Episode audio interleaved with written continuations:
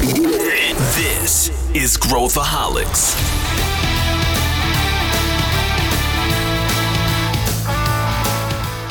Olá, aqui é Pedro Van Gertner, sou o CEO da ACE e esse é Growthaholics, o podcast para quem adora inovação e empreendedorismo. Você provavelmente conhece a Fast Company, a revista americana mensal sobre negócios. Todo ano eles divulgam uma lista das 50 empresas mais inovadoras daquele período. A gente decidiu dissecar o top 10 e ver tudo que elas têm em comum. Para me ajudar nessa análise, eu trouxe a Juliana Felmanas, de Novos Negócios e Planejamento Estratégico da CIMED, e o Paul Malik, que é o CEO da Flapper, que trabalha com aviação. Bom, se você está achando o meu áudio um pouco diferente hoje, não é só a minha gripe também estou fora de São Paulo. Na verdade, estou no South Summit e queria mandar um beijo para todo mundo que veio falar comigo, que me procurou, que ouve o Growthaholics. Fico muito feliz com esse carinho de todos vocês. Vem com a gente! Hoje a gente vai falar sobre o meu assunto favorito no mundo, que é inovação, negócios, o que, que as empresas estão fazendo.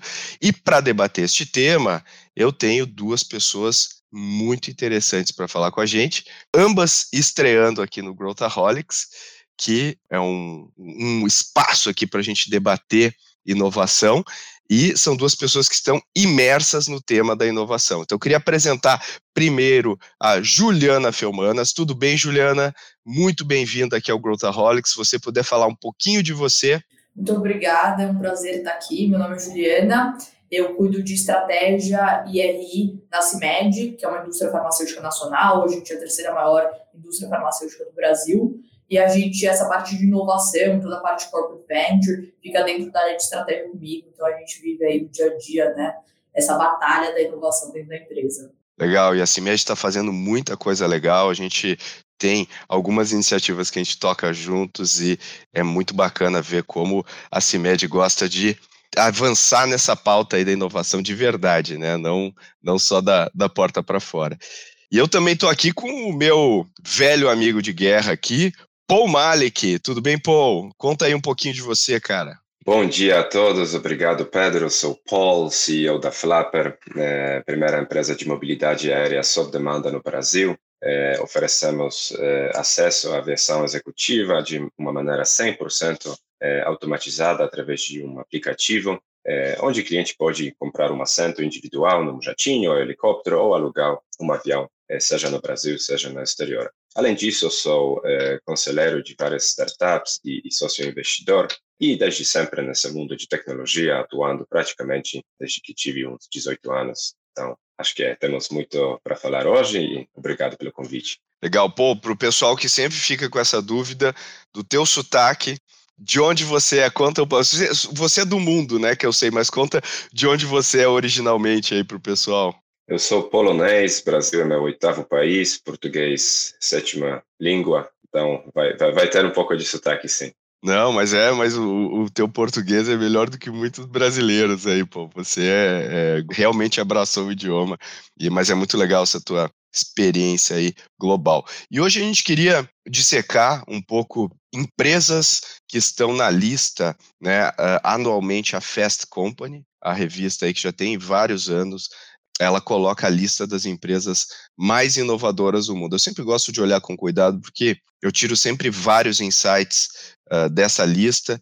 A ideia é a gente, uh, a gente vai discutir as 10 aqui, mas a ideia é também a gente entender o que, que tem de linha temática, que conexões a gente tem aqui com essas empresas no Brasil, uh, e eu, aí eu acho que faz, faz sentido a gente debater. Então a gente podia se vocês permitirem, a gente discutir, aí começar a falar dessas 10, né, o que, que cada uma faz e o que, que vocês pegaram, por que, que vocês acham que é ou não é uh, inovadora essa empresa, e aí depois a gente debater uh, um pouco sobre o que, que a gente percebe em comum aí dessa lista, o que, que a gente pode tirar, se vocês acham que ela está justa, se não está justa, se falta empresa, não falta empresa, né? Então eu queria queria que a gente tivesse um debate bem aberto aí sobre isso.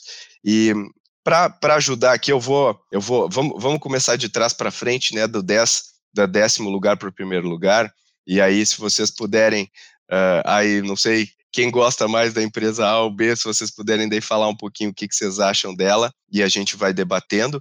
Então, das 10 empresas, a décima, o décimo lugar aqui da lista é o Canva. E eu não sei se os nossos ouvintes aqui já usaram o Canva, mas é uma, é uma empresa que foi fundada por uma, por uma empreendedora chamada Melanie Perkins e já tem alguns anos, né? E ela coloca essa camada aí para quem não é especialista em design conseguir ser um, um ou uma designer, né? O que, que vocês acham da Canva? Por que, que ela, ela está nessa lista na visão de vocês?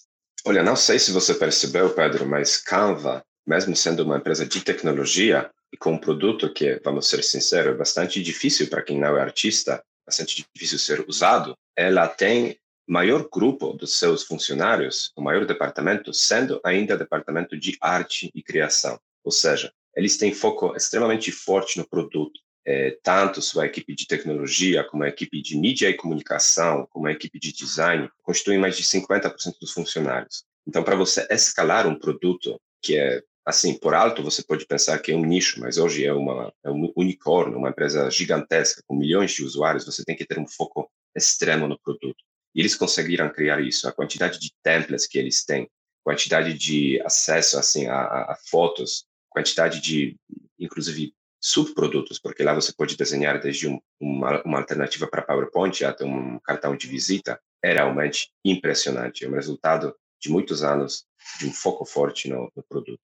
O que, que, você acha, Juju? Você já usou, Ju, a, o Canva? Eu recentemente olhei uma funcionalidade, não sei se vocês viram, de criar logotipos do Canva e eu fiquei assim de queixo caído. É impressionante. Você cria, uma, você sai de lá com uma logomarca. Uh, o que, que, você achou, Ju?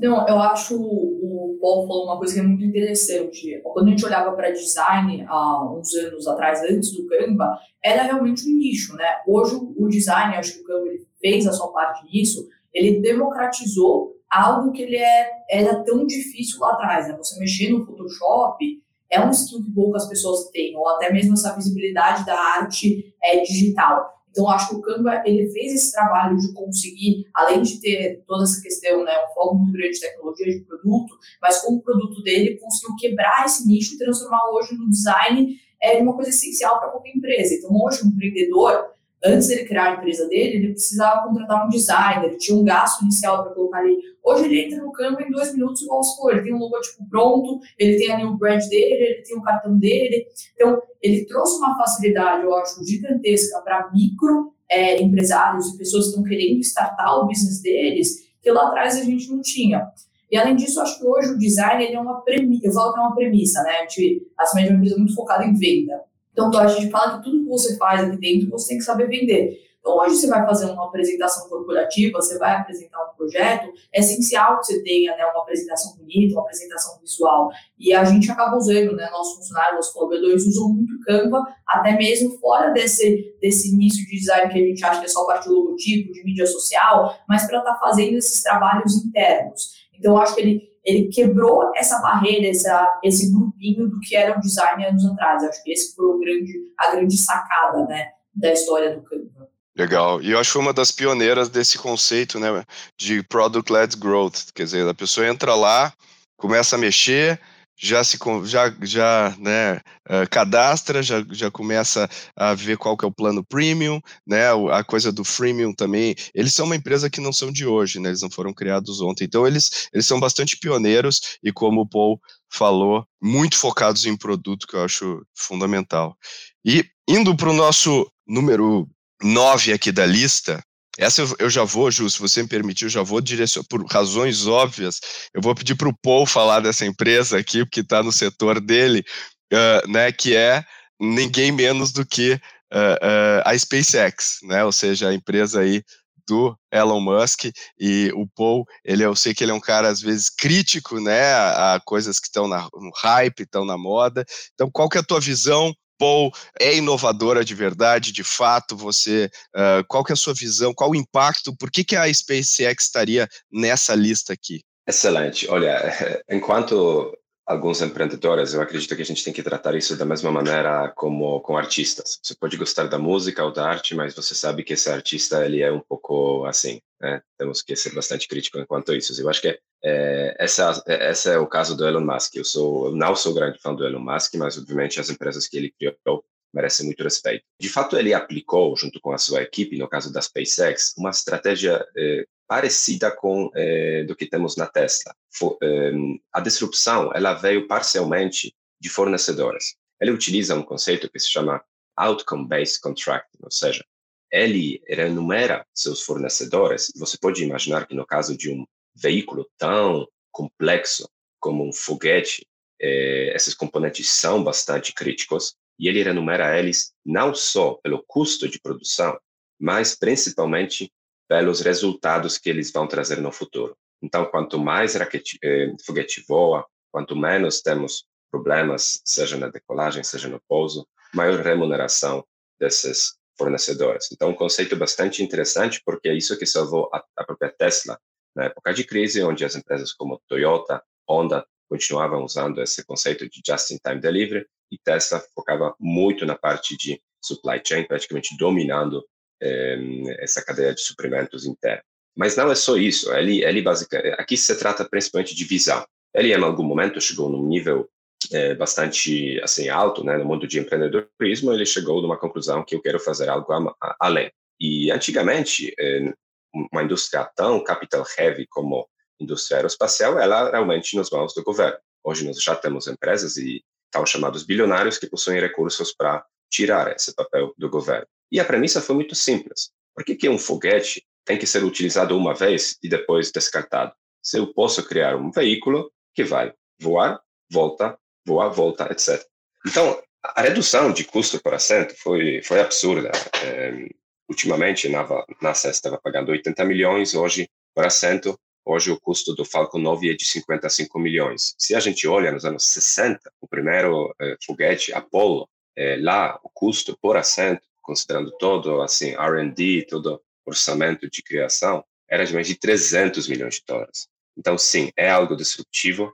Se trata de visão, se trata de uma boa estratégia de supply chain e, sim, eh, SpaceX está de fato revolucionando eh, o mundo de eh, exploração espacial. Muito legal, muito legal. Então, talvez a Flapper comece a, né, a colocar a opção de viagens de foguete muito em breve, aí, dependendo do, do, do, da redução do custo por passageiro nos próximos anos, hein, Paul? Absolutamente. Somos uma plataforma que pode, a princípio, distribuir qualquer tipo de serviço aeroespacial ou de aviação executiva, nada contra. Vamos se encontrar, negociar e colocar isso, uh, talvez até cobrar em real, né? já para o pessoal não reclamar sobre a IOF no nível local, né? Perfeito. E Ju, que você vê que essa a gente vê o que o Paul falou muito, né? Tem, tem, coisas de modelo de negócio e tal, mas muita revolução uh, inovação na parte industrial, né? Fazendo as coisas de maneira diferente, a parte de engenharia, né? Como é que você vê esse, esse ponto? Não, eu acho que eu concordo é, com todos os pontos que o Paul falou. Eu acho que muita gente não sabe, mas a gente, na a gente trabalha com a SpaceX. Então, a gente tem alguns projetos com eles, né, de envio de estudos científicos para o espaço, e eu acho que essa é uma curiosidade até engraçada, que quando a gente olha para essa exploração espacial que está acontecendo agora, até o Elon Musk é um cara que fala muito sobre isso, né, como que, ah, no futuro os humanos vão estar tá vivendo, né, fora do planeta, essa vida é multiplanetária. Só que hoje a gente tem um trabalho que é feito muito forte na indústria farmacêutica no espaço, de você enviar os estudos científicos que, na verdade, a gente realizava aqui no Brasil, você enviar para o espaço que você acelera anos os estudos científicos. Então, hoje, o, que o trabalho que a SpaceX fez, quando a gente olha né, essa questão de custo, que o Paul falou, dos 80 para os 55 milhões de dólares, 55 milhões de dólares ainda é muita coisa, né? Mas quando você olha o que é muito interessante, o que é mais usado dentro disso, é quanto custa o quilograma dentro dessa dentro desse, desse foguete. Então, no passado, a gente falava de um quilograma de 18.500 dólares. Hoje, você paga um quilograma num foguete, né, você paga é, 2.720 mil dólares. Então, você tem uma redução de 86%. Hoje, eu tenho a possibilidade de enviar os estudos científicos de uma forma muito mais barata. É mais barato fazer o estudo científico no espaço, que é melhor ainda os resultados, do que eu fazer aqui na Terra. Então, isso para mim é algo que é, é, surreal. E você fala, ah, mas Ju, qual o efeito disso? Para você ter uma noção, é, a NASA fez um estudo lá atrás, onde ela tinha dois astronautas gêmeos. Aí ela enviou, enviou um dos astronautas para o espaço e depois ele ficou um ano no espaço. Quando voltou, eles compararam o DNA desses dois astronautas. Eles não poderiam mais ser considerados gêmeos de tanta mudança que você tem dentro do DNA, dada a radiação e dada todo o efeito da gravidade que a gente tem no nosso corpo, para você ter uma noção da força que você tem no espaço quando a gente fala de saúde.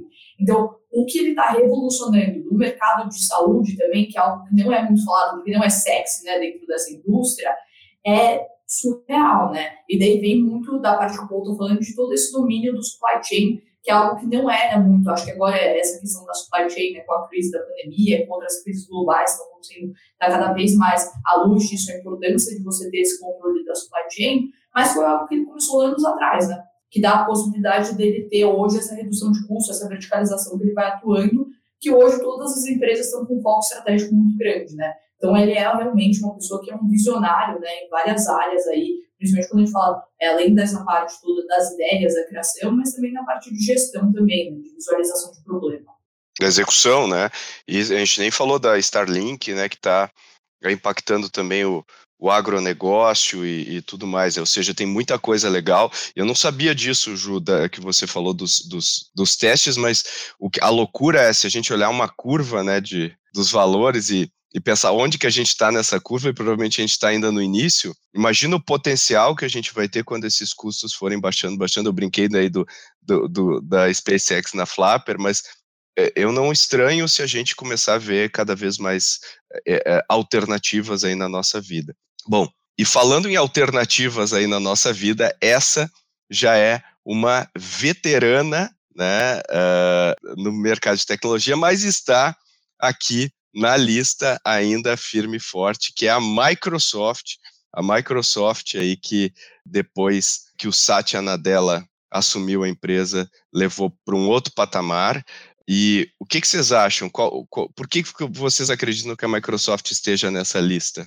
Olha, para começar, é, Microsoft é uma empresa um pouco diferente das outras big techs de, do Vale do Silício, porque ela tem, de fato, um portfólio de serviços muito diferenciado eu não acredito muito, sabe, nas empresas que oferecem um principal, um único produto e querem sobreviver mais 20 anos. Microsoft, desde sempre, acreditava que ela tem que oferecer cloud, ela tem que oferecer sistema operacional, ela tem que oferecer hardware. E se você olha os resultados deles, eles realmente são bastante diferenciados. E isso, de uma certa forma, estimula a inovação dentro da empresa, porque você tem que ser um cara bastante complexo para entender todo o ecossistema de Microsoft e pensar sobre novas soluções que podem ser integradas ao ecossistema existente ou portfólio de produtos que já existe. Mas não é só isso. Microsoft tem uma característica muito única. Eles valorizam bastante a inovação no nível eh, do, do, do funcionário, qualquer funcionário. Lá, inovação e decisões e sugestões de produtos, eles principalmente é, tem origem é, no nível assim, working unit, né? Não, não é só a diretoria ou board que decide o que, que vai ser lançado. Microsoft criou um dos hackathons mais bem-sucedidos do mundo, por exemplo. Tem mais de 10 mil funcionários da Microsoft participando nesses eventos. Eles botam lá, sabe, big tents, né, para acomodar todo o pessoal, porque nem no escritório às vezes tem espaço adequado. E eles fazem isso com frequência. São sessões de brainstorming, onde grupos de funcionários se juntam e tentam resolver um problema particular. Inclusive, na época de Covid, o pessoal descobriu que existem novos desafios, até pensando em RH, deslocar funcionários de um lugar para o outro. Então, é, o pessoal está criando essas, esses novos produtos, né, soluções, dentro dos núcleos existentes da empresa. Eu acho isso super válido, porque quando você trabalha na Microsoft, você pode se sentir valorizado em termos de inovação e sua contribuição aos resultados da empresa, mesmo sendo assim um programador que é, acabou de entrar dois meses atrás é, no seu departamento. É, eu, eu, eu acho que você falou bem, né? Assim, fora, tudo bem, a Amazon tem a AWS, uh, que é bastante B2B, toda a parte de ads do Facebook e do, e do Google, mas a Microsoft ela tem muita excelência realmente em B2B, ela sabe vender para corporações. Outro dia eu vi alguém, né, no, ao longo dos anos aí, a Microsoft sempre cria as visões de como vai ser o futuro da colaboração.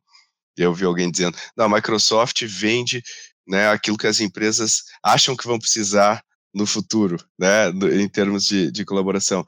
E eu acho que você pegou bem, acho que essa, né, toda essa mudança do Satya Nadella e toda essa esse foco mais no produto, em garantir que, as, que os produtos funcionem, que eles se integrem, uh, também foi, foi fundamental, né, uh, uh, dentro dessa jornada. Sem falar de toda a parte de gaming e tudo mais que a Microsoft também aí está fazendo aquisições, né.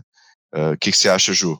Eu acho que eu concordo muito com a primeira coisa que o Paulo falou em relação a como a Microsoft ela não foca num job to be done, né? ela foca nesse ecossistema inteiro para a empresa. Então, eu acho que isso que para mim diferencia muito a Microsoft dos outros serviços que a gente tem. Ela é uma empresa que ela tem, de fato, uma visão 360 do cliente que ela está trabalhando e não ela foca numa dor específica, entendendo que ela precisa resolver todos os pontos né, desse 360 para conseguir, de fato, resolver essa dor.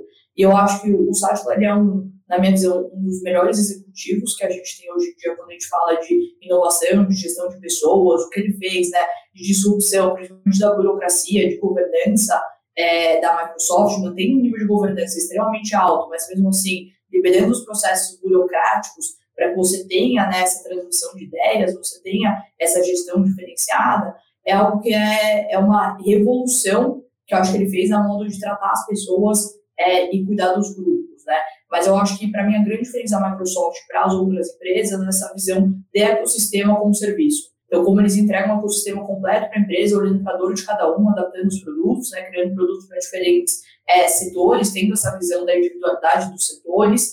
Então, acho que isso que diferencia muito a Microsoft é, das outras empresas. E como eles conseguem manter também, né, um, acho que um ambiente de colaboração com outras empresas. Então, a Microsoft é uma das empresas que mais permite integração com outros sistemas, né? Então, é como você também cria seu ecossistema, mas você permite que outros ecossistemas se pluguem dentro do, do seu ecossistema, que é diferente de outras empresas de tech, né? Que tentam fazer esse lock-in, de fato, do cliente, sem deixar que entre outros serviços, né? Tentando sempre customizar ou vender o seu serviço. A Microsoft, ela tem essa visão de estar tá trazendo, é, de estar tá integrando, de ter APIs abertos com outras empresas, para estar tá trazendo esses serviços para dentro de startups ele entende né, que essa inovação também acontece fora da Microsoft e que isso é ok. Então, eu acho que essa inteligência que eles têm de integração também é algo é, que vai estimulando a inovação dentro da empresa. Ah, perfeito.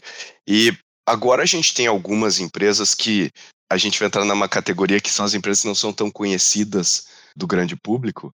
E tem, eu talvez faça sentido a gente fazer um combo aqui de, das próximas três empresas do ranking porque de alguma maneira elas estão conectadas tematicamente. Não sei se vocês concordam comigo, tá? A gente tem a Doconomy, que é uma empresa sueca que cria uma calculadora, né, para você entender o, o, no nível individual o seu footprint de energia, né? Então ela, ela, ela permite que você calcule o seu, o seu gasto, né? O quanto você uh, consome uh, com uma calculadora. Tem a Watershed que faz isso B2B, né, em um nível maior, né, quer dizer, eu consigo uh, entender em termos de empresas, né, as minhas emissões, uh, eletricidade, uh, compra de energia, ou seja, eu consigo, eles trabalham com várias empresas de tech aí como o Airbnb, o DoorDash, e a gente tem o Climate Trace, que é uma empresa um nível maior ainda, que ele pega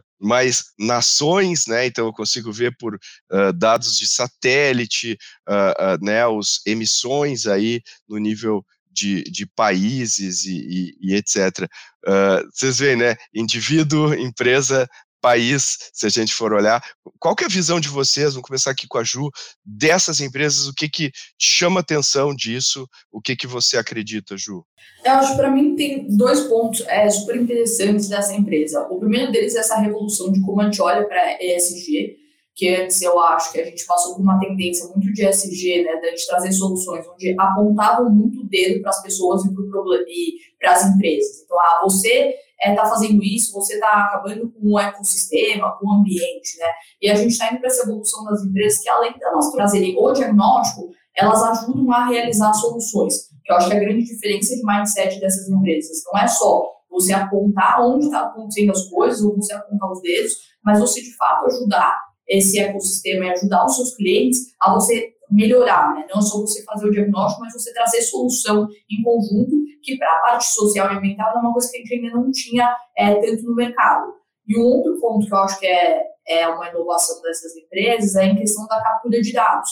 Porque antes, os dados que essas empresas né, transformam em sites, eles são dados que a gente não tinha a tangibilidade que a gente tinha antes, igual a gente tem hoje com essas novas formas de captação, né, é, de satélites que quebram as fronteiras, né? Acho que a Climate Trace faz um trabalho excelente disso, né? Onde ela consegue capturar os dados né, de diversos países. Antes a gente era muito refém à informação que o país, né, informava esse esse mundo global. Então hoje a gente consegue através de tecnologia, através de satélite, a gente criar essa informação. E eu acho que eles fazem esse trabalho de capturar esses dados, transformar de fato em soluções que quando a gente olhava para a parte ambiental não existia. Principalmente quando você pega a do economy, que eu acho que é muito interessante você ir para o lado individual, de você trazer essas responsabilidades, sair do mundo corporativo e também trazer essas, essas responsabilidades para as pessoas, que é também esse, acho que o próximo ponto, que hoje a gente está trazendo muito essa accountability né, para as empresas. Então, quando você está olhando hoje o valuation das empresas, quando você olha hoje as empresas na bolsa, né, mas você vê esse próximo movimento Será que um dia a gente vai conseguir ver o footprint de carbono dentro do crédito, do rating de crédito da pessoa no banco, né? Como que você vai conseguir ter essa informação? Então, a Doconomia já está fazendo um trabalho com algumas instituições financeiras de trazer isso também para vantagens é, da pessoa na vida individual dela. Então, acho que são, além de toda a parte de tecnologia, mas essa visão diferenciada que eles têm de como você pensa o efeito do que você pode fazer com suas informações. Olha, eu, eu acho, Pedro, que a gente pode dividir essas, essas empresas em dois grupos. Primeiro, é, empresas que tentam, é, que tentam resolver problema já no início, bem, bem no ponte. Segundo, as empresas que estão efetivamente trabalhando de uma forma ou outra com compensação de carbono. Olha, olha a, a, a solução que, por exemplo, empresas como Twelve tentam implementar no mercado, quebrar moléculas de CO2 e água em pedaços atômicos menores e, em seguida, reformá-los em novos produtos químicos. Ou seja, essas empresas acreditam que já no, desde o início da produção a gente tem que pensar em emissões de carbono, eh, no seu impacto na planeta. Eh, é, é excelente. Você comeu um steak, então agora vamos plantar mais árvores. Mas por que, que não trocar esse steak por um hambúrguer saudável feito de vegetal? Então, mais ou menos, é, essa é uma nova onda que cada mais as empresas vão adotar, pensar não apenas em, é, assim, é, redução de impacto após utilização de serviço, mas também no próprio processo de produção, etc. No meu, no, no meu setor, por exemplo, se fala muito sobre tão chamado Sustainable Aviation Fuels, ou seja, combustível sustentável, que hoje é misturado com combustível de aviação, e um pedacinho já ele é praticamente 100% é, é saudável em termos de seu impacto na planeta. É um jeito.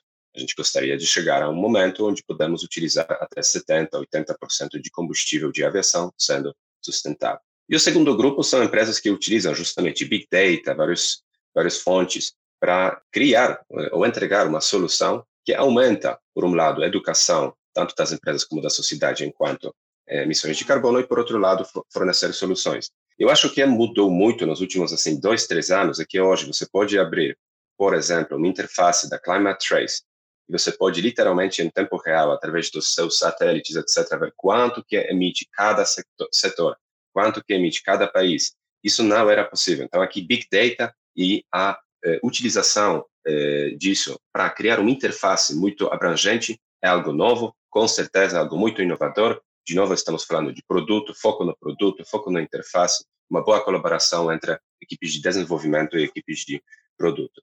E gostaria também de destacar aqui uma estratégia muito interessante que a, a Doconomy adotou. Eles trabalham com compensação de carbono e cálculos, eh, principalmente no mundo financeiro. E eles fizeram uma parceria com Mastercard, onde você pode, eh, junto com tudo que você gasta, ver efetivamente quanto que é é, você afeta né, o, o ambiente. É, porque às vezes a gente acha, pô, vou lá para a loja comprar uma Coca-Cola, é, eu não estou emitindo carbono. Mas, na verdade, a própria transação financeira, ela já tem um pouquinho desse carbon footprint.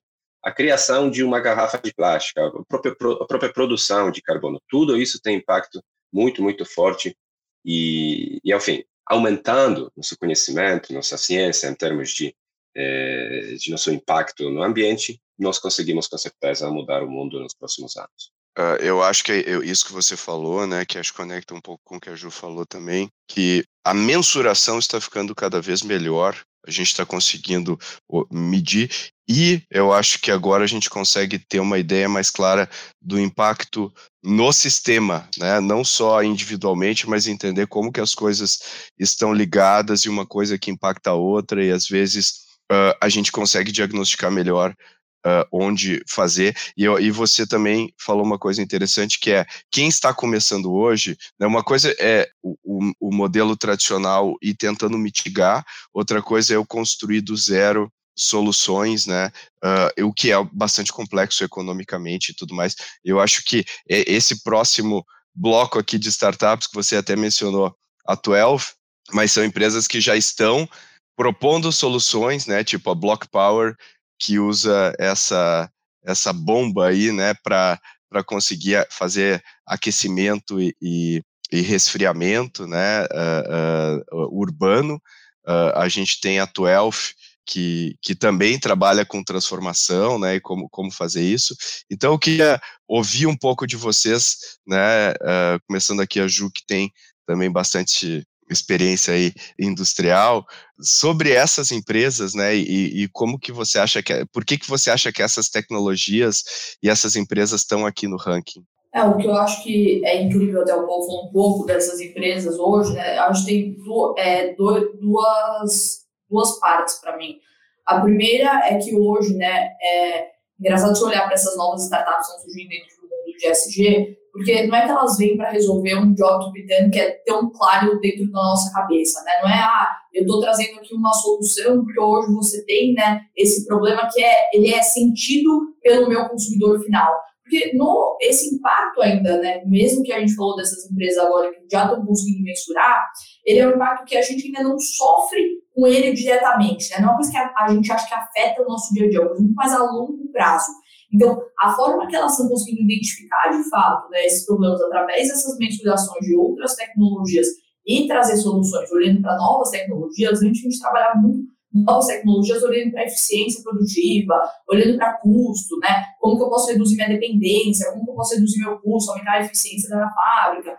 E hoje o fator do, do ESG, com essas novas tecnologias de mensuração, eles entram para de novo a gente repensar essas tecnologias. Mesmo tendo, como que eu posso manter esse nível de eficiência que eu tenho, né? Porque no final do dia a gente vive sim num capitalista, né? E é difícil você conseguir ainda mostrar a eficiência de novas tecnologias ESG, é, tirando a eficiência produtiva que as fábricas hoje já têm, é como que eu mantenho ou até melhoro a eficiência produtiva, né? Ou o custo dessas empresas ou a dependência que ela tem hoje, né? Olhando para esse supply chain global, de novo é um assunto que está muito muito em pauta, trazendo o aspecto social também, que eu acho que é o que faz a diferença dessa, dessas empresas que hoje estão na lista da, da lista da Fast Company e outras empresas que ainda não conseguiram fechar o modelo de negócio. É de fato você trazer uma solução que ela resolve o impacto social, mas ela continua melhorando a eficiência produtiva de uma fábrica, porque daí você resolve, né, um problema que está ali na cabeça do industrial, que está na cabeça das empresas que ainda não fizeram essa mudança 100% com o aspecto social, é, e ambiental, né? Como que você traz isso e ao mesmo tempo você resolve uma dor da sociedade? Então você vai pesando as duas coisas junto. E daí quando a gente olha para essas novas tecnologias, realmente são coisas extremamente disruptivas, igual o Paulo falou, né? Cantwell, o próprio celular estão trazendo, né? Era, era impensável a gente pensar hoje na forma que eles estão é, as moléculas, quebrando as moléculas para olhar para o footprint de carbono. Então, hoje a gente vê isso dentro de, é, principalmente, eu acho que é muito forte dentro do mercado de água, dentro do mercado de agrotóxico, né, e outras coisas, principalmente relacionadas à matriz energética. E hoje a gente já está vendo é, essas novas tecnologias entrando nos outros ambientes é, de fornecedor que a gente tem. Então, Hoje a gente já vê muita iniciativa dentro da parte de, dos farmacos, com a parte de biotech, trazendo soluções inovadoras que, que reduzem o impacto social, mas aumenta a produtividade e eficiência daquele medicamento. Então, é, ainda está surgindo, acho que está saindo desses ambientes tradicionais que a gente via revoluções de tecnologia, como matriz energética, como a gente comentou, é para agora novas, novas indústrias, né, que a gente não via hoje tanta solução. Eu vou dar uma resposta dupla. É, primeiro que é, é o, assim, minha primeira carreira ela começou no setor de agricultura e a gente sempre dependia muito de mudanças climáticas. Vocês não imaginam como num ano ruim você pode a princípio perder 100% da sua receita. E hoje eu trabalho com aviação, um setor altamente dependente da, né, do aquecimento global. E eu cheguei no Brasil ano 2013 e estou sentindo assim hoje ano 2022 uma mudança drástica enquanto condições climáticas para setor, por exemplo, como a aviação, onde às vezes a gente espera duas horas para decolar do aeroporto porque não dá, simplesmente não tem como, é, num país tropical, com eh, assim clima mudando toda hora, é, efetuar uma operação é, aeronáutica. Então, a resposta aqui é, pessoal, está acontecendo. Sim, a gente está sofrendo, as indústrias inteiras estão sofrendo. Temos até nos Estados Unidos, finalmente, um presidente que tem capacidade intelectual que, pelo mínimo, consegue também, como um país grande, ajudar.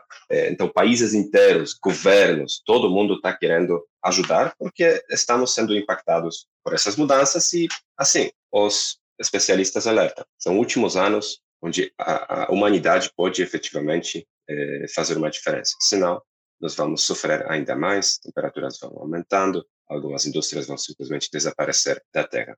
E a segunda resposta é mais pragmática e curta. Fast Company é uma é um mídia basicamente científico, né, nas mãos do, do Mansueto Ventures, e onde dono João Mansueto é um é, grande filantropo. Então essa revista, contrário talvez de outras revistas que focam puramente em negócios, ela entende que é em longo prazo todo mundo ganha com é, um pouco dessa, dessa estratégia ESG, tá?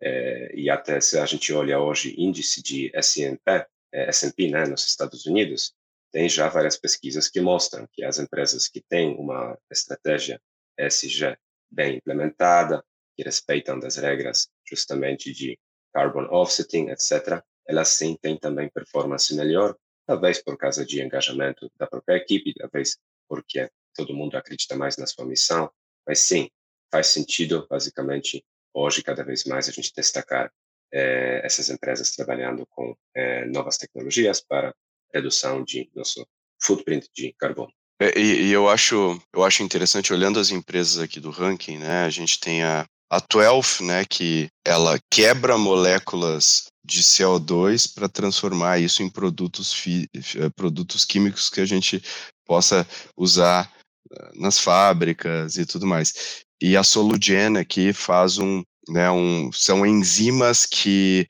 também fazem a transformação, né, com o menor footprint possível de um produto A para um produto B, né, ela xarope de milho em produto industrial e tem várias outras formas aí de trabalhar. Uh, essas duas empresas, né, usam bastante pesquisa científica para fazer isso, e como é que você vê isso, Juliana, uh, no contexto mais amplo, né? Você acha que nos próximos anos a gente deve ver né, mais do que a gente se preocupar só com o, o input e o output, né, assim, ah, eu vou ter produtos mais limpos que eu vou botar aqui e eu vou sair aqui com produtos, né, com o, o, eu vou neutralizar aquilo que eu gastei, mas esses caras estão atuando dentro da caixa, né, eles estão falando, não, a gente vai mudar o processo produtivo para que a gente consiga reciclar e tudo mais. Como é que você vê isso como tendência e qual a tua análise sobre essas empresas? Não, eu acho que, até como a gente comentou, é, acho que não tem volta, né? A gente está entrando nisso que, é, de fato, a gente está começando a entender o impacto disso global, que eu acho que vem dessa primeira etapa que a gente falou, né? Dessas empresas novas de mensuração que conseguem trazer, acho dados é, cada vez mais assertivos e insights mais assertivos também. Então, quando você olha para todos os processos produtivos, né, e é o que essas empresas estão focando, então, é, tendo é, muito êxito, é isso, é você repensar todos os processos produtivos, garantindo melhor ou mais a mesma eficiência, né, reduzindo o custo e ainda mais trazendo um impacto é, social. E igual você falou, hoje a gente está olhando, sim, é, para o processo. Né? Você tem um início aqui, você tem uma matéria-prima que entra para um produto final, você tem um processo no meio. Só que eu acho que a gente também está olhando muito para o produto final também. É como você também cria soluções né, dentro do produto final que vão transformar ele é, também, é, vão reduzir né, o footprint de carbono da cadeia depois da produção. Então, desde a distribuição, é, desde o consumo do consumidor final, quando você pega o ator que está fazendo, está trazendo esses insights para dentro também. Mas eu acho que o processo produtivo era uma coisa que era deixada de lado. A gente, você vê muita inovação lá atrás, acho que até está na lista é, da Fast Company quando a gente olha para baixo, né, a própria Ambev, que lançou acho que no passado o pack de corona, que é sustentável. Então você já via muita solução para a parte de packaging, né, que é o que a gente vê hoje. Você vai na praia, você vê o, você vê o plástico, é uma dor tangível né, para o consumidor final. A parte produtiva não era. Então, agora com essa questão da mensuração que está trazendo né, a luz para esse processo, eu acho que ele é, de fato, esse próximo foco das empresas quando a gente olha para a SDG, é repensar a cadeia produtiva, desde os seus fornecedores, quando você olha para a parte de matéria-prima, que é uma coisa que as grandes empresas ainda não estão começando a olhar, né? No passado a gente teve aquela questão de você trazer o social, então você teve leis relacionadas, né, a todo o seu supply chain em relação ao processo trabalhistas, né, a questão de trabalho infantil, e hoje esse é o próximo etapa. Hoje a gente vai, acho que vamos começar olhando para as empresas, olhando o seu processo produtivo e depois o processo produtivo dos seus fornecedores dentro do supply chain, que daí é outro passo que a gente ainda não chegou. Então, eu acho que a gente já olhou um pouquinho para produto, ainda tem muita coisa para olhar, estamos focando aqui e depois a gente volta para fornecedor, mas ainda tem um caminho para andar, né? Muito interessante isso. E tem a ver, né, se você juntar com o que o Paul falou sobre a cadeia da, da SpaceX, né, dela estar tá usando os fornecedores de maneira mais estratégica, né, toda essa verticalização aí que, que a gente está vendo, acho que é uma, é uma super tendência.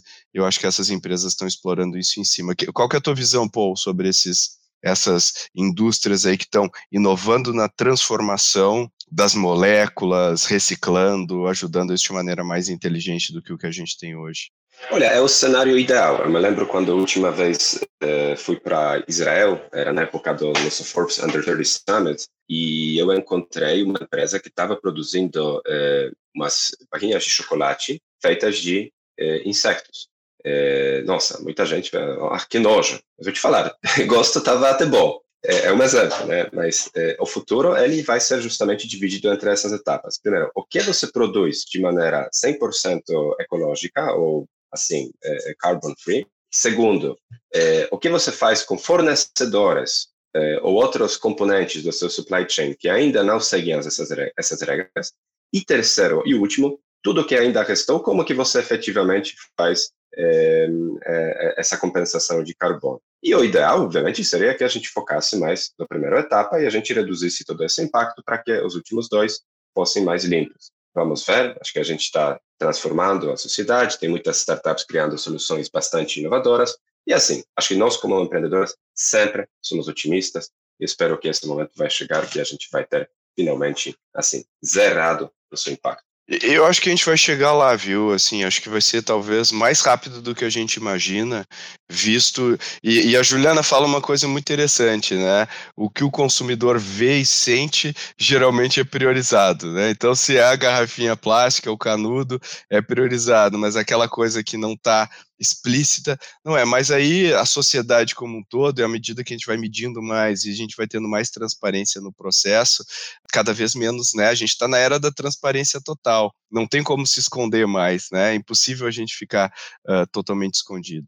E entrando agora na é a número um aqui da lista, e aí tem duas coisas que eu queria falar sobre ela, que é a Stripe. A Stripe hoje, com os valuations aí que estão sendo fortemente reajustados, né? Mas é uma, é uma, uma empresa ainda privada e eu acredito que deva ser, tá entre as top três startups privadas com maior valuation aí, junto com o ByteDance, que é do TikTok é, e tudo mais. E o Stripe é uma empresa que trabalha com meio de pagamento e tal.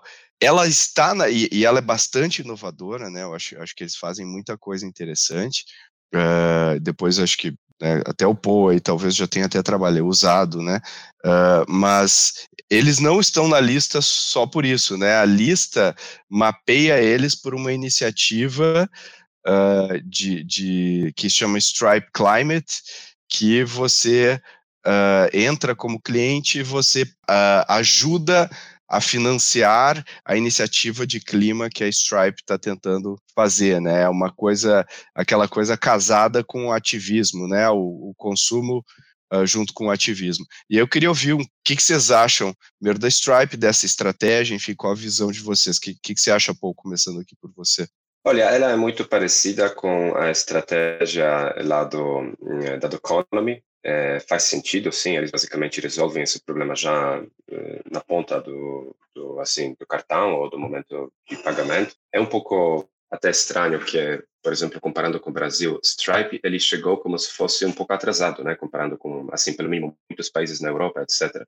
O que mostra que nos Estados Unidos, os pagamentos online 100% integrados não eram tão fortes anos atrás, como eram, por exemplo, em alguns países emergentes. Então, eh, acho que uma das grandes inovações da Stripe porque ela chegou cedo em termos relativos lá nos Estados Unidos e ela simplesmente mudou o jeito com que pessoas pagam. Ela criou muitos eh, muitas soluções, muitos recursos através de um produto de pagamentos de gateway né, impecável e hoje ela pode inovar eh, muito mais. É, acho que é assim, é, é, esse produto de carbono é apenas uma extensão dentro de todos os processos é, da inovação deles, mas eu me lembro quando, bem no início, o fundador disse para seus funcionários de que nós não vamos competir com grandes bancos, nós primeiro precisamos criar um produto que pode competir com eh, margem relativamente pequena e, e só quando nós conquistamos o mercado nós podemos aumentar a nossa margem.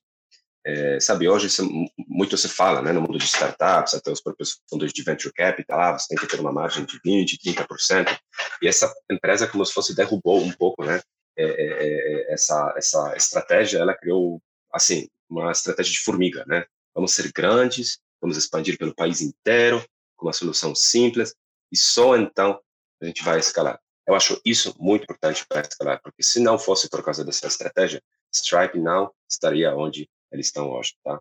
É uma solução muito automatizada, 100% digital e que realmente funciona. O que, que você acha, Ju? Então, concordo é, com o Paulo no sentido da Stripe, né, uma empresa aí para a gente olhar como um case no sentido de iniciar num job to be done e conseguir pegar esse ecossistema como um todo, mas o que eu acho é, incrível da, da iniciativa da Stripe é uma tendência que a gente está vendo em relação às empresas, né, que antes, quando a gente falava de impacto social ou até iniciativas, a empresa olhava muito para a empresa corporativa, né? Ah, eu vou doar, eu vou fazer um commitment para reduzir isso, eu vou mudar o meu processo produtivo, eu vou mudar o meu packaging. Aí você passou por um segundo ponto dentro das empresas, que foi você trazer os seus colaboradores para dentro disso, né? Então, ah, eu vou abrir meu dia do voluntário, ou eu vou trazer meus colaboradores para ajudar nas áreas sociais, né? Você envolver ali aquele, aquele grupo da empresa dentro das iniciativas de SG da empresa. E hoje você está indo para um terceiro, um terceiro step, que eu acho que é o que o Stripe fez muito bem com o Sharp Climate, que é como que você traz o seu ecossistema para dentro disso. Dado que nós, como empresa corporativa, a gente tem clientes, a gente está ali, né, a gente cria concepções com a nossa marca em relação aos nossos consumidores e os nossos clientes, como que eu posso facilitar os meus clientes, principalmente quando a gente olha para o mundo né, de B2B, de Stripe, que é um, um, um B2B, um varejo mais pulverizado, né, um varejo menor, é como que eu trago esse parceiro para dentro também dessa cadeia de valor do meu SG? Como que eu, eu facilito ele participar das minhas iniciativas sociais? E daí eu acho que sai um pouco desse mundo, né? Você sai de pensar só dentro da empresa o que a gente pode fazer, mas dentro do ecossistema que a minha empresa está inserida, o que, que eu posso trazer de solução para estar tá todo mundo dentro dessa jornada com a gente, né? E daí eu acho que você passa para essa evolução, que é o que está acontecendo hoje, você ir para esse sentido de comunidade de ecossistema. Eu acho que essa é a grande diferença, eu acho que isso que traz é, dentro da lista da Fast Company, a Stripe sendo uma das principais empresas. E não é uma iniciativa que você, como empresa que está criando ali, né? Óbvio, você está criando dentro do teu produto, está mudando o teu processo, mas você está mobilizando uma cadeia muito maior. E eu acho que essa que é a grande sacada dentro da Stripe. É, tem a ver com o que você falou das outros, né? Dos outros casos que a gente disse. E eu acho que essa coisa da. Eu, eu acho que comunidade é o, é o combustível aí de crescimento do futuro da maior parte das, dos negócios, né? E como a gente vê a comunidade sendo utilizada em negócios dos mais diferentes estilos e modelos, né? Uh, eu acredito bastante nisso. E para a gente encerrar aqui a nossa discussão, que eu ficaria mais um tempo, porque eu adoro ficar falando sobre esses novos modelos e o que, que as empresas estão fazendo, eu queria ouvir de vocês o que, que vocês veem aí agora para frente, né, em termos de que tipo de empresa a gente deve ver mais, né? E tem, a gente vê aqui empresas que estão ou aplicando hard tech, né, para resolver problemas, ou elas descobriram uma solução mais integrada, ou elas, o que, que vocês acham que, o que que essa lista mostra para vocês de tendências que a gente deveria ficar prestando atenção? Né? Uh, começando aqui por você, Paul, o que, que você acha? Olha, todas essas empresas da lista, de fato, são muito big tech, né? O deep tech, elas têm, assim, uma das funções ou áreas funcionais core eh, dessas empresas é a equipe de desenvolvimento. Sendo bastante pragmático como empresário ou empreendedor, eu acho que nós vamos sofrer cada vez mais com falta de desenvolvedores no mercado. O grande desafio é até quanto isso vai durar, qual que é a solução, etc. Então, as empresas do futuro, ou a gente vai ver cada vez mais big tech, porque de alguma forma nós vamos salvar, em aspas, mercado de programação, ou a gente vai ver empresas que automatizam o processo de desenvolvimento e nós vamos voltar a focar em soft skills, sabe? São dois caminhos totalmente diferentes, não conseguimos prever qual que vai ser praticado. Mas o que nós estamos vendo hoje, por exemplo, no setor de VC, é que temos, eh, por exemplo, até na América Latina, no primeiro trimestre, eh, investimento caiu um pouco comparando com Q4, mas ele cresceu comparando com o ano passado. Só que o número de deals, ele não cresceu. Ou seja, os investidores estão cada vez mais apostando em eh, vencedoras. Tá? Eu quero ter uma empresa vencedora por setor. Eu quero apostar em um cara que está atacando o mercado de 20 bi em vez de atacar o mercado de 1 bi. Isso é bom ou ruim? Eu acho que estamos caminhando talvez para uma direção errada, onde de novo estamos criando desigualdade social. É, mas estamos sim, provavelmente, no momento onde vamos, é, o Brasil, pelo mínimo, está prestes a anunciar cada vez mais é, unicórnios e as empresas de tecnologia vão se virar cada vez mais fortes, mais impactantes. É, de uma certa forma, vamos ver mais monopólios. Perfeito. E você, Ju, qual que é a tua visão? Eu acho que, complementando o que o Paulo falou, né, acho que no curto prazo a gente volta a viver um Brasil que a gente viveu anos atrás, taxa de juros alta, cenário macroeconômico complicado. Antes a gente via essa tendência de você ter um VC muito forte, focando em novos negócios, né, você trazendo é, novas startups, trazendo empreendedores. E acho que a gente, pelo menos a gente, aqui a gente sofre muito, com o time da ex também, cada vez mais difícil você achar pessoas que estão querendo virar de fato empreendedores, né, e sair um pouco da caixinha, criar novos negócios, e eu acho que tem muito a ver com o ciclo de Brasil que a gente volta a viver agora. Mas aí, saindo um pouco desse ponto, olhando para a lista da Fast Company, eu concordo um pouco com o Paul, mas discordo também, é, no sentido que eu acho, a gente falou, né, repetir bastante quando a gente olha todas as empresas, para mim, o que tem mais em comum dentro disso é, são as empresas que vão conseguir, de fato, criar comunidade. Eu acho que isso, para mim, é a grande chave do futuro quando a gente olha para as empresas, é como que você vai trazer, você vai é, construir, né, foster esse sentido de comunidade, tanto com seus fornecedores, quanto com seus colaboradores, quanto com seus clientes, como que você vai trazer esse ecossistema diferente, como que as empresas vão conseguir trabalhar isso, né? Não é à toa que a gente vê esse, esse, essa crescente agora de conceitos de descentralização, então, acho que as empresas elas vão ter que entender como que elas vão tratar essa nova forma que o consumidor e que as pessoas querem ser olhadas, né? Quer ter mais participação, quer ter mais voto, quer ter mais fala. Então é esse sentido de você empoderar a comunidade muito mais. E é o que você vê, dentro das empresas de SG hoje, quando você olha para essas empresas, óbvio que tecnologia ela traz tudo isso, porque tecnologia é um meio para a gente conseguir chegar lá. Mas quando você vê essas empresas que estão conseguindo melhorar a parte social, a parte de ambiental social, que, que, tem, o que tem muito a ver? Elas estão conseguindo fazer uma mensuração melhor para trazer mais informação para dentro da comunidade, para conseguir trazer mais insight para dentro das nossas comunidades. Então, acho que para mim isso é muito forte. Tanto que se você começa a descer a lista da Fast Company, você começa a encontrar outras empresas que não são empresas de tech, você pega um Chipotle, né, até uma própria Ambev, que estão entrando nesse conceito de brand né, da comunidade. Então, eu acho que isso, para mim, essa é a grande sacada, fugindo um pouco do mundo startup, tem muito, está muito relacionado, né? A parte de tecnologia, desenvolvimento, mas para as empresas, como que a gente se adapta a isso, eu acho que está muito relacionado a essa, essas novas relações que a gente vai precisar criar com os nossos consumidores e com os nossos clientes. Muito legal, a gente está falando de várias coisas aqui, né? Criação de comunidades, Uh, o gap de, de, desenvolvedores, a necessidade de transparência, né, a visão como que a gente, que tipo de problema a gente vai atacar e para onde o, capital vai estar tá direcionando, né? Uh, o, o, estímulo que a gente vai ter para criar negócios em determinados mercados. Então, tem muita coisa aqui que eu achei interessante para a gente e, e eu acho que essa lista deu um belo pano de fundo aí para uma conversa. E eu queria agradecer vocês dois pela participação. Já aqui peço para vocês deixarem os contatos de vocês, se alguém quiser falar mais e discutir esses temas ou conhecer mais o que vocês fazem. Então, começando aqui pela Juliana.